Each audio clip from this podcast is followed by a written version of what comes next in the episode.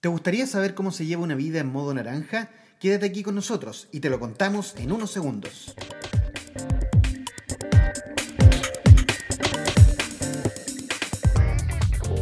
En este podcast descubrirás un modelo de liderazgo personal que te ayudará a encontrar una brújula, tu propósito personal en cinco dimensiones de valor para una vida plena y con sentido en estos tiempos de irrupción. Modo naranja, co-creando tu propuesta personal. Muy, pero muy buenos días, buenas tardes, como decimos siempre. Buenos días, buenas tardes, ¿cómo están todos y todas por ahí, nuestra audiencia? Ahí ya estoy viendo, estoy aquí con mi contertulio, don Marcelino Garay, dispuestos a iniciar un capítulo muy entretenido que vamos a tener el día de hoy. Vamos a hablar de la incertidumbre, señor Garay. ¿Qué opina de la incertidumbre? Eh, estoy incierto. Primero voy a saludar. ¿ah? Hola a todas y a todos. Eh, sí, eh, es un capítulo interesante. Cuando lo pauteamos, sin ánimo de describir, dijimos este tema, sí se la lleva. La incertidumbre hoy día parece ser una amiga más cercana de lo que creíamos. Así que vamos a ver cómo, cómo lo abordamos en modo naranja. ¿ah? ¿Cómo lo abordamos? Así que yo estoy con mucho ánimo de este tema, Eduardo. Cuando tú lo propusiste, yo dije, aquí está, vamos con él. Oye, voy a hacer algo, Marcelino, que no hago hace rato. ¿ah? Voy, me fui a la RAE. A la RAE. Echamos de menos la RAE, es tan importante. Yo, yo en mi época estudiantil, teniendo hoy 51 años, como siempre cuento, ir al diccionario era un mínimo, era una base, porque ahí está la esencia de nuestro idioma, del español, y, y, lo, como que lo dejamos de usar. Así que yo regularmente voy a la RAE. Mira, ¿qué es incertidumbre? La RAE en una pura acepción dice falta de certidumbre. ¿Ok? ¿Y qué es certidumbre? Bueno, certidumbre es certeza y que significa que es conocimiento seguro y claro de algo.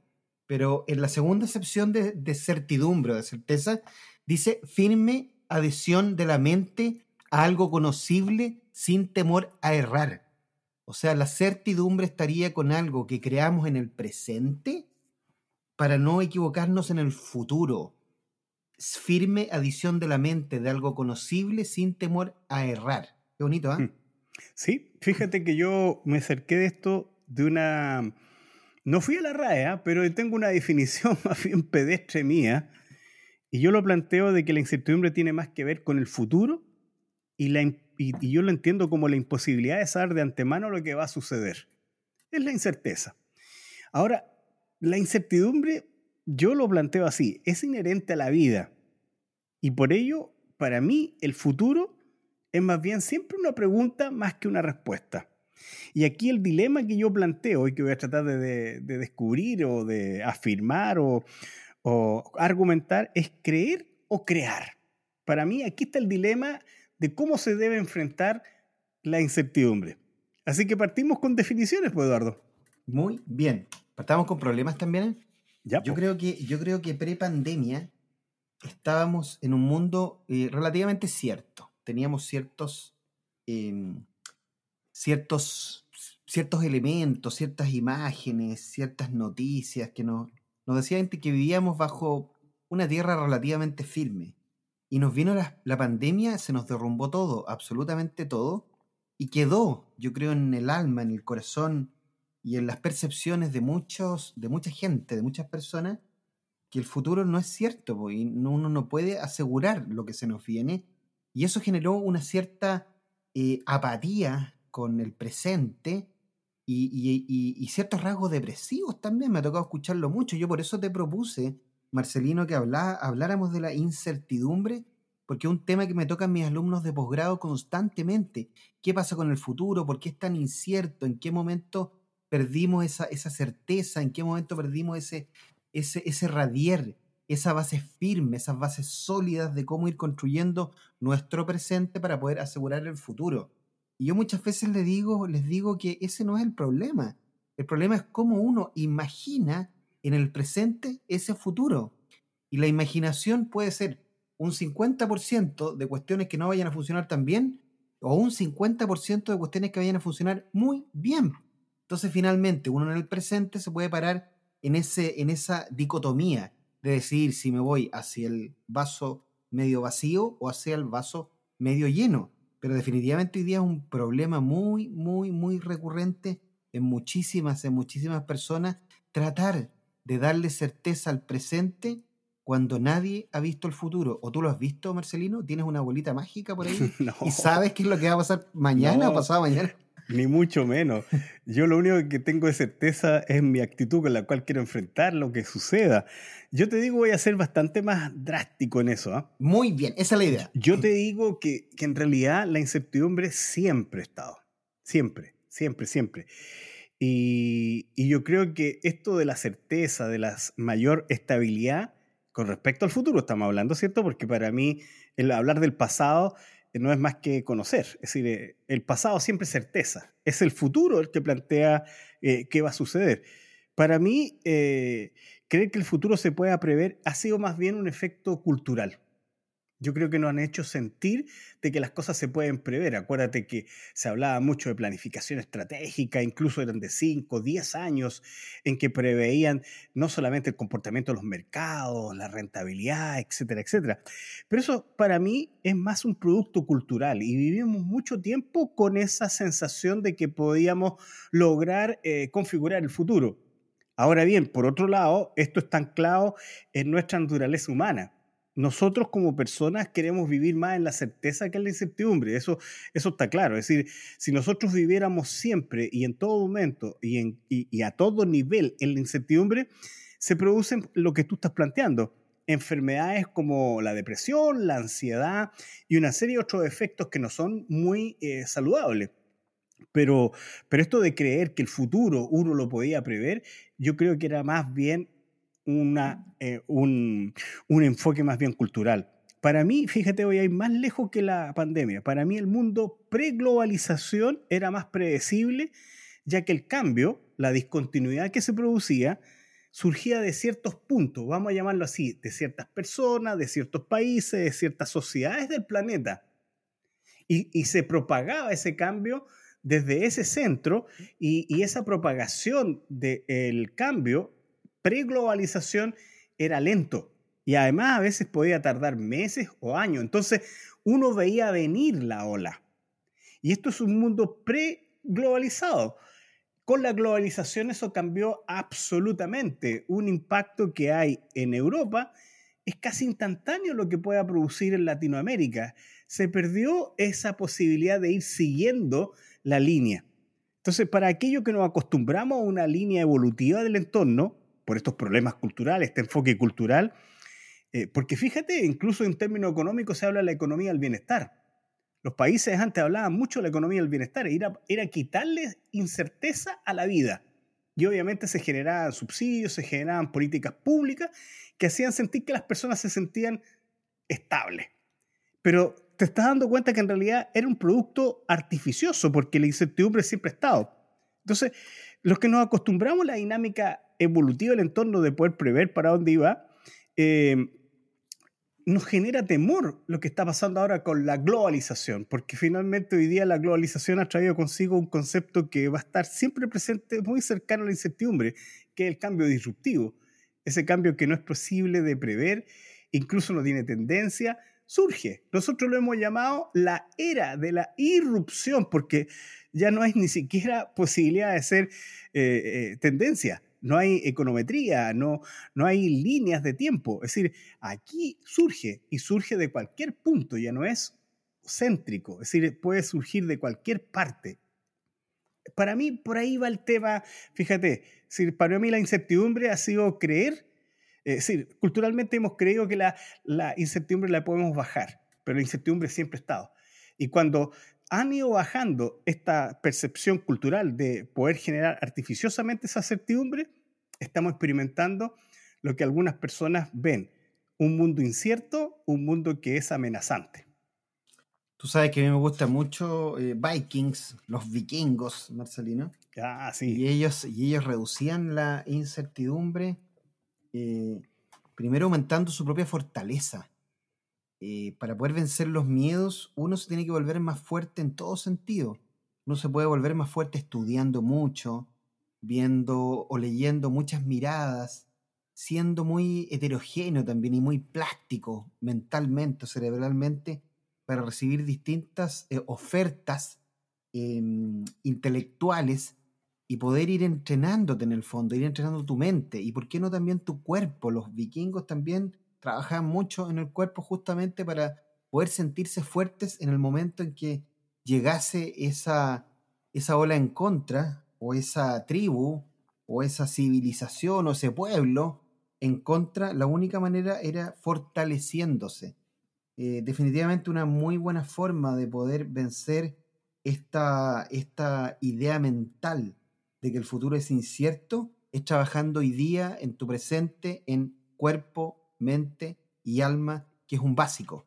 Y es un básico también, Marcelino, a esta altura, hablar de broslibrerías.cl, nuestro auspiciador, Por que nos ayuda y nos provee también de libros para que vayamos también abriendo y mejorando nuestra performance intelectual, ¿o no, Marcelino? Sí, y si lo queremos mirar en términos positivos, Librerías Bros aporta desde esta posibilidad de entregarnos cultura, de entregarnos conocimiento, en alguna medida para interpretar y reducir en algún grado, digamos, la incertidumbre del futuro. Ahora, esto de, lograr certidumbre desde nosotros mismos es lo que plantean los estoicos, pues, Eduardo. Los estoicos dicen, si usted eh, funda su felicidad en aquello que no controla, no va a pasar mal. Usted funde su, felicidad en aquello que sí controla. Y claro, en términos de los vikingos, esto de prepararse para la lucha, el poder eh, trabajarse a sí mismo, era parte de esta filosofía estoica, de decir, lo que está bajo mi control es lo que yo puedo hacer. Oye, me bandejaste, me, bandejaste perfectamente, déjame interrumpirte, déjame interrumpirte. Ah, para yo partir. Yo hoy día tengo cinco recomendaciones, cinco. Y una está exactamente conectada con lo que acabas de decir. Mi, mi, primera recomendación es ponle foco en lo que puedes controlar hoy, hoy. Cuando uno le pone foco en el control de corto plazo, hay muchas cosas que puedes hacer Así que no te obsesiones con todo lo que podría pasar en el futuro o te, quedarás paralizado totalmente. Cuando uno piensa o trata de controlar todo lo que podría pasar en el futuro, terminas paralizándose. Parálisis paradigmática se llama eso. Es, te encuentras en un momento donde no entiendes y no te movilizas hacia ningún lado. Si yo pensara cómo controlar la vida de mis cinco hijos, también eh, eh, ya lo hemos contado, en mi caso tengo cinco hijos, o de tratar de entender el futuro de la vida de mis cinco hijos, me volvería loco porque es incontrolable. Entonces sí trabajo mucho en su vida hoy, en lo que uno puede controlar a corto plazo. Así que sin duda alguna, como tú lo acabas de decir, concentrarse en controlar o en acercarse a lo que puedes eh, manejar en el corto plazo es clave. Concéntrese en el presente, en lo que está pasando hoy, en lo que va a pasar después de que escuche este podcast, en lo que va a pasar más rato cuando cene con su pareja, cuando hable con sus hijos. Concéntrese siempre muchísimo en el presente, eh, Marcelino. ¿Sabes qué? Yo voy a tomar una, una, derivada de esto. Tú vas a ir a lo pragmático y yo voy a ir un poquito a los fundamentos. De tal manera hacer una mezcla. Muy bien. Muy bien. Eh, del punto de vista de lo mío, en términos de solución, lo primero es dejar de creer en la linealidad de los procesos de cambio. Los, procesos de cambio no son lineales. Algunos sí pueden ser y pueden establecer cierta trayectoria, pero hoy día lo que estamos viendo es que no siguen una tendencia muy lineal. Más bien debiéramos acostumbrarnos de una vez por todas a iniciar lo más pronto posible lo que yo he llamado un proceso de adaptación ante un cambio.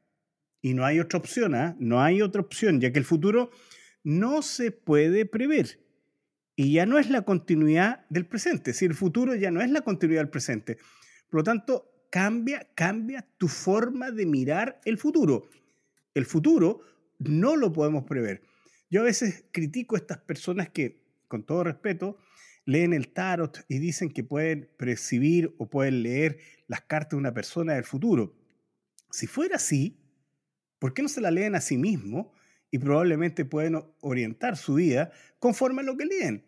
Si fuera posible leer el futuro, yo te diría, sería extraordinario como pues. capacidad.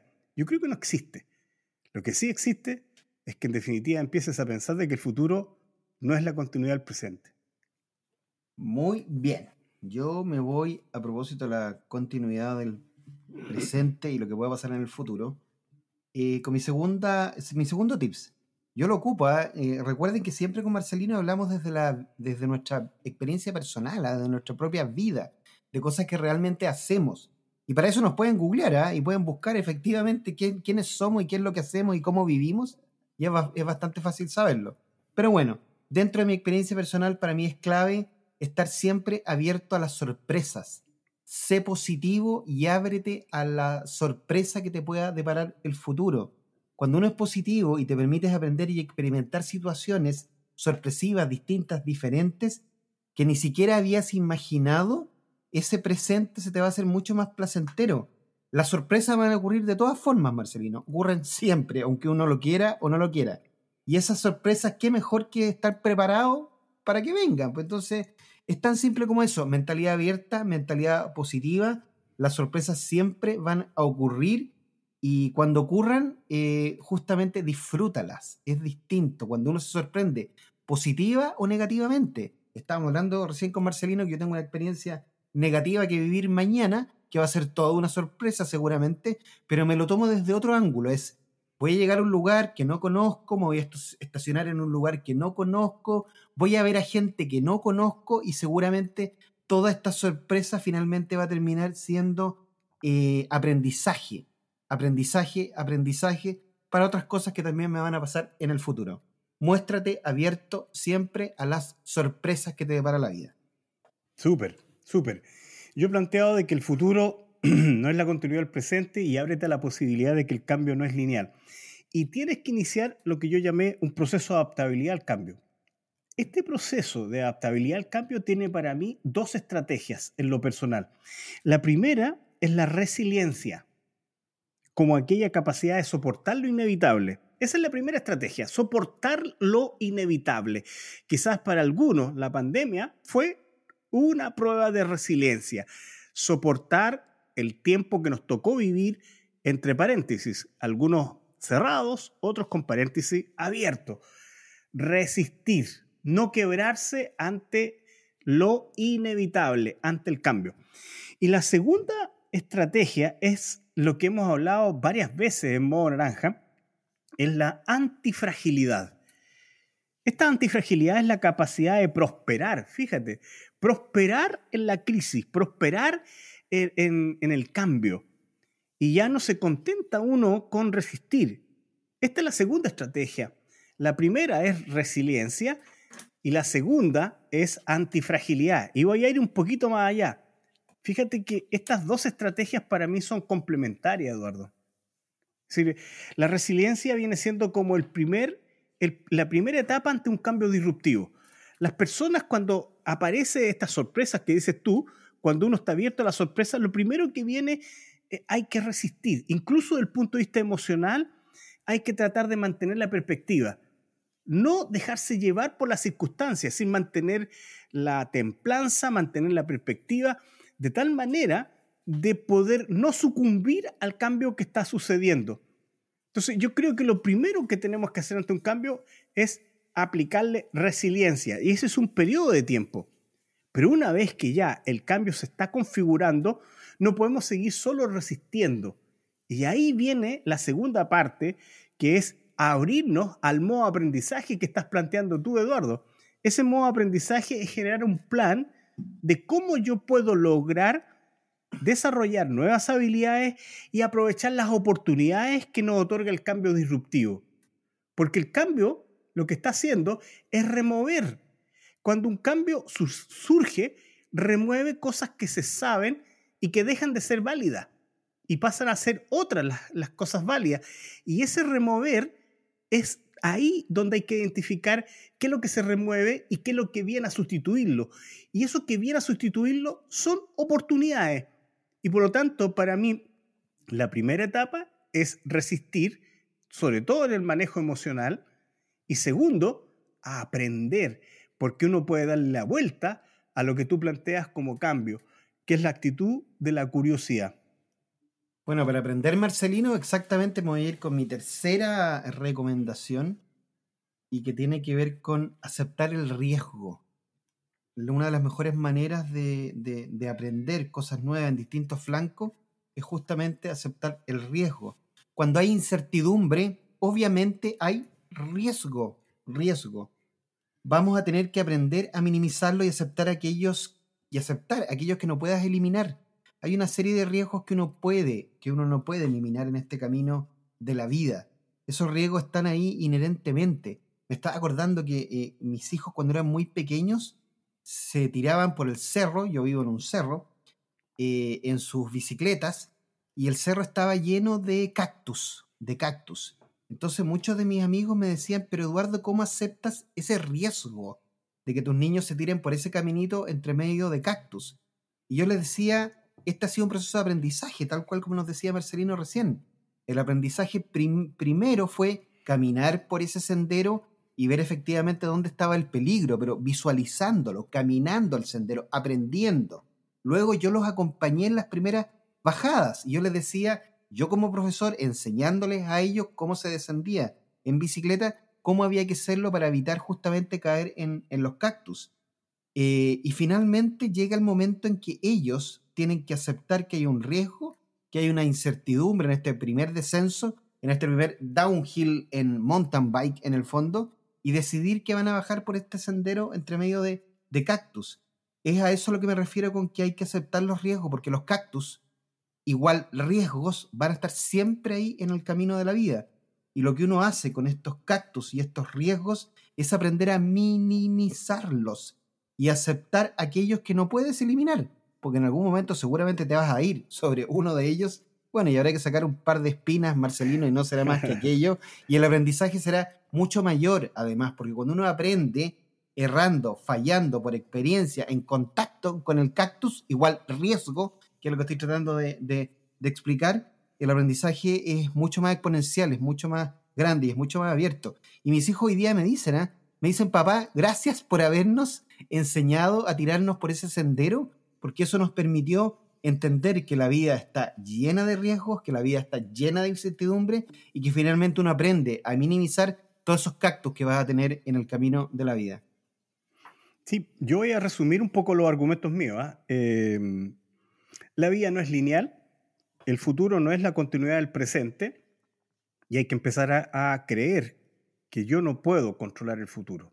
Más bien, lo que puedo controlar es qué puedo hacer Ahora, para ello existen dos estrategias. Una estrategia que ya le llamé resiliencia, que es soportar en un primer momento el shock que significa un cambio que tú no esperabas.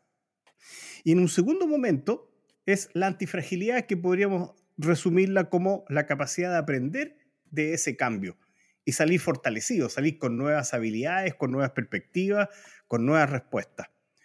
Ahora, para mí son complementarias. Yo te diría, una persona de cara al siglo XXI tiene que ser resiliente y tiene que ser antifrágil. Resiliente porque tiene que tener la capacidad mental y anímica, afectiva, emocional, para soportar lo inevitable. Eso es trabajar sobre sí mismo. Y en una segunda etapa es, dado que yo no he perdido la perspectiva, abrirme a la posibilidad de reinterpretar el cambio para encontrar aquello que está sustituyendo a otro elemento de la vida, porque eso que está sustituyendo es una oportunidad. Puede ser una oportunidad de negocio, puede ser una oportunidad de tener una mejor respuesta ante la vida, etc.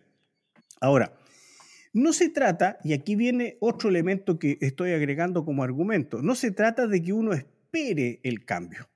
Y aquí viene la gracia. Esto de vivir en la incertidumbre significa crear futuro. Eh, en otras palabras, no solamente hay que esperar, sino que ir en búsqueda de ese futuro. ¿Y cómo se va en búsqueda de ese futuro? Yo lo planteo de la siguiente forma y creo que lo hemos dicho en varios foros, Eduardo, ya sea el liderazgo creativo, que fue nuestro primer libro, o en Modo Naranja, que también lo abordamos, que es qué tanto de mi vida va a pasar en la zona cómoda y qué tanto de mi vida va a pasar en la exploración. Porque de lo contrario, si paso todo mi tiempo en la zona cómoda, esa certeza que me da estar en la zona cómoda puede verse tronchada, puede ser, verse a trizas cuando viene un cambio que desmorona esa certeza. Y por lo tanto, aquí hay un trade-off. ¿Qué tanto voy a estar en la zona cómoda y qué tanto me voy a obligar a explorar aquello que no conozco y que me podría anticipar un cambio. Y eso es actitudinal, ¿ah? fíjate Eduardo, es actitudinal. Esto no tiene que ver con que seamos súper personas. Aquí la actitud hace mucho. Esto tiene que ver con la mentalidad de, crecimiento, la mentalidad de aprendizaje que nos planteaba Carol Dweck en una de las, de las investigaciones más importantes, creo yo, en el mundo del el aprendizaje y la educación. Mira, Marcelino, ¿ah? parece que estuviésemos completamente guioneados, guioneados. Yo te voy a dar respuestas, dos respuestas con mis dos últimas recomendaciones a la resiliencia y a la antifragilidad. Mira, la primera, para la resiliencia lo que yo propongo es sé curiosa, sé curioso, observa, lee, pregunta, aprende, no des nada por sentado ni por entendido. La curiosidad es básica justamente para aumentar la resiliencia, es dudar y esa duda que vaya justamente con un aprendizaje de por medio. Y mi última recomendación, y que va en la línea de la antifragilidad, es clarísima, pues Marcelino, es sé valiente. Sin valentía no hay avance. Y la valentía es personal. Vencer los miedos, no hay secretos para vencer miedos. Los miedos que puedas tener tú, Marcelino, pueden ser distintos a los míos en algún ámbito o viceversa. El miedo es una, una especie de límite, una especie de burbuja, una especie de atmósfera oculta que cada uno y cada uno de nosotros controla en su propia medida. Y, quiero cerrar justamente con el C valiente, eh, eh, como decía eh, Mark Twain. Mark Twain decía, el secreto para progresar es empezar. Así de simple. Qué buena. Para ser valiente, el secreto para progresar es simplemente empezar y empezar por algo. Curiosidad y valentía. Curiosidad para resiliencia y valentía para antifragilidad. Ahí tienes dos datitos. Qué buena. Ya empieza a escuchar la música, ¿no? Sí, sí. ¿La estás escuchando? sí, déjame cerrar un poquito ahí. ¿eh? Dale, dale, dale, dale. ¿Tenemos, la, ¿Tenemos la música de fondo ahí? Sí, sí. Dale nomás, dale nomás. Yo cerraría ahí con algo. Yo te diría que eh, en realidad eh, hoy día hay que ser valiente, como dices tú, curioso y, afrontar la vida desde esta fragilidad que tenemos. ¿ah? Así que yo creo que hay que fortalecernos con esa actitud. Gracias Eduardo por, por, poner la pelota en el suelo y darnos orientaciones bien concretas. Los argumentos he tratado de ser bastante claros. Hoy día hay que aprender a vivir y prosperar en la incertidumbre pongamos más fuerte esa música, vamos. Pongamos fuerte, empieza a subir, empieza a subir, empieza a subir, porque ya llegamos en este minutaje de modo naranja, de modo naranja, a nuestra recomendación, justamente en modo naranja.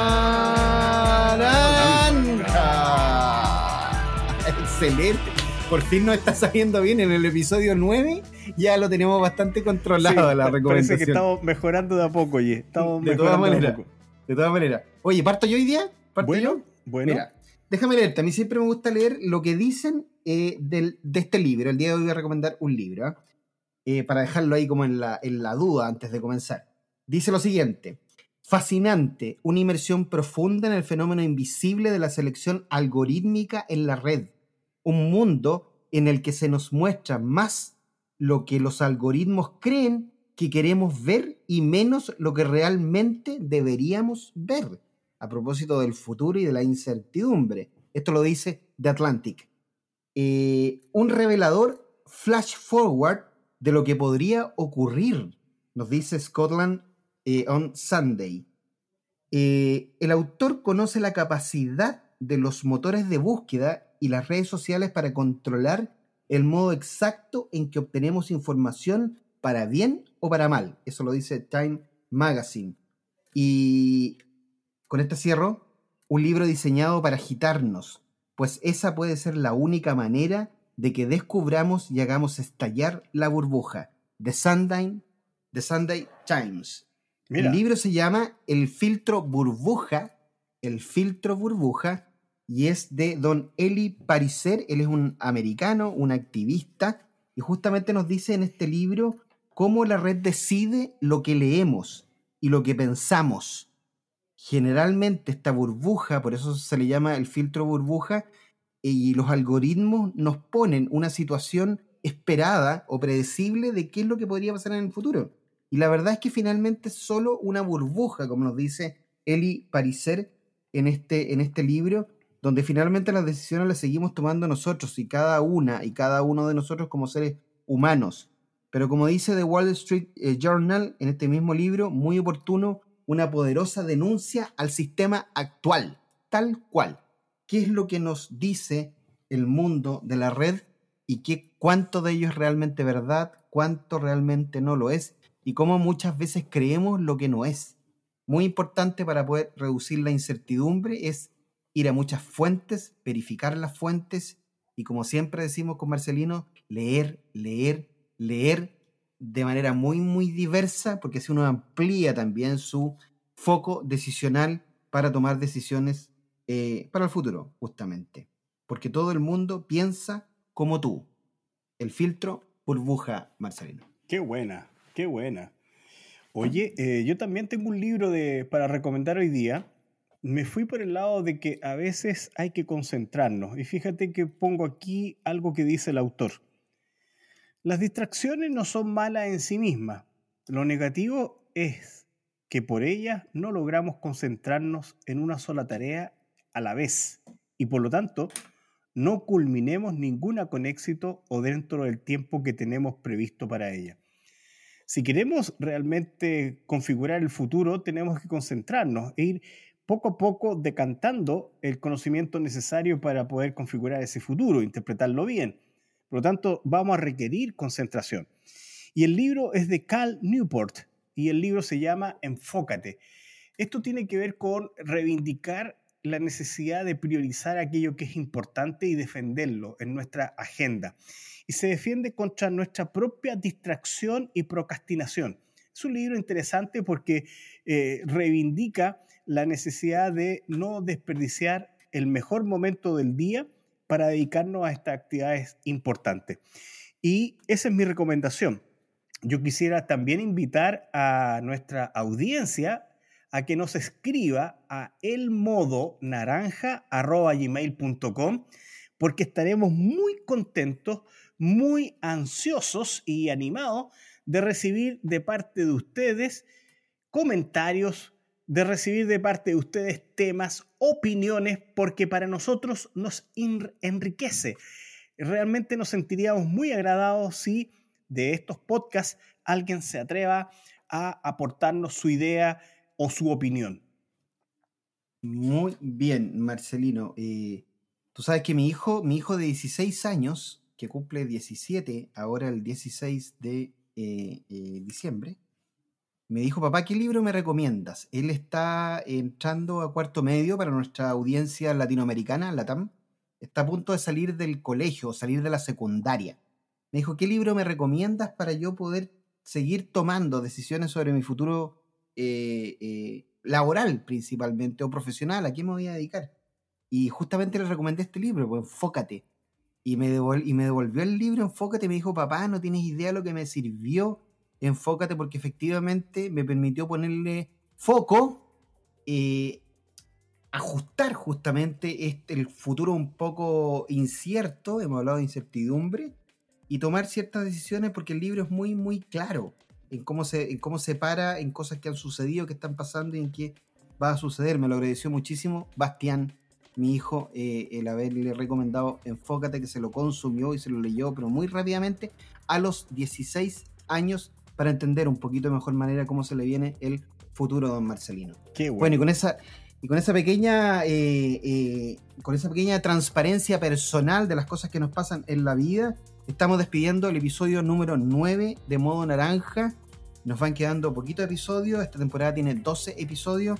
Efectivamente les reiteramos y los invitamos y las invitamos a todas y todos ustedes a que nos escriban ahí al modo naranja.gmail.com vayan ahí a, buscar la información, vayan ahí a pedirnos nuestro canvas digital, se lo estamos entregando de regalo y por supuesto vayan por nuestro libro Modo Naranja disponible en todas las librerías, pero por supuesto disponible en proslibrerías.cl donde lo pueden ahí encontrar y eh, comprar. Eso es... Sí, podría decirte algo, ¿ah? Que puede ser autorreferente. Yo creo que Modo Naranja es precisamente una propuesta para vivir en tiempos de incertidumbre. Lo planteamos como era de la evolución. Así que el libro Modo Naranja es parte de nuestros fundamentos para vivir en estos tiempos. Es una brújula, absolutamente, para tratar de definir hacia dónde podemos ir. Muchísimas gracias a todas y todos ustedes por la audiencia, por la gentileza de estar con nosotros una vez más y nos vemos en nuestro próximo capítulo, sorpresa, en nuestro próximo episodio, el episodio número 10 y que tengan una muy, muy buena semana. Nos vemos. Chao, chao. Nos vemos. Chao, chao. Que lo pasen bien. Chao, chao.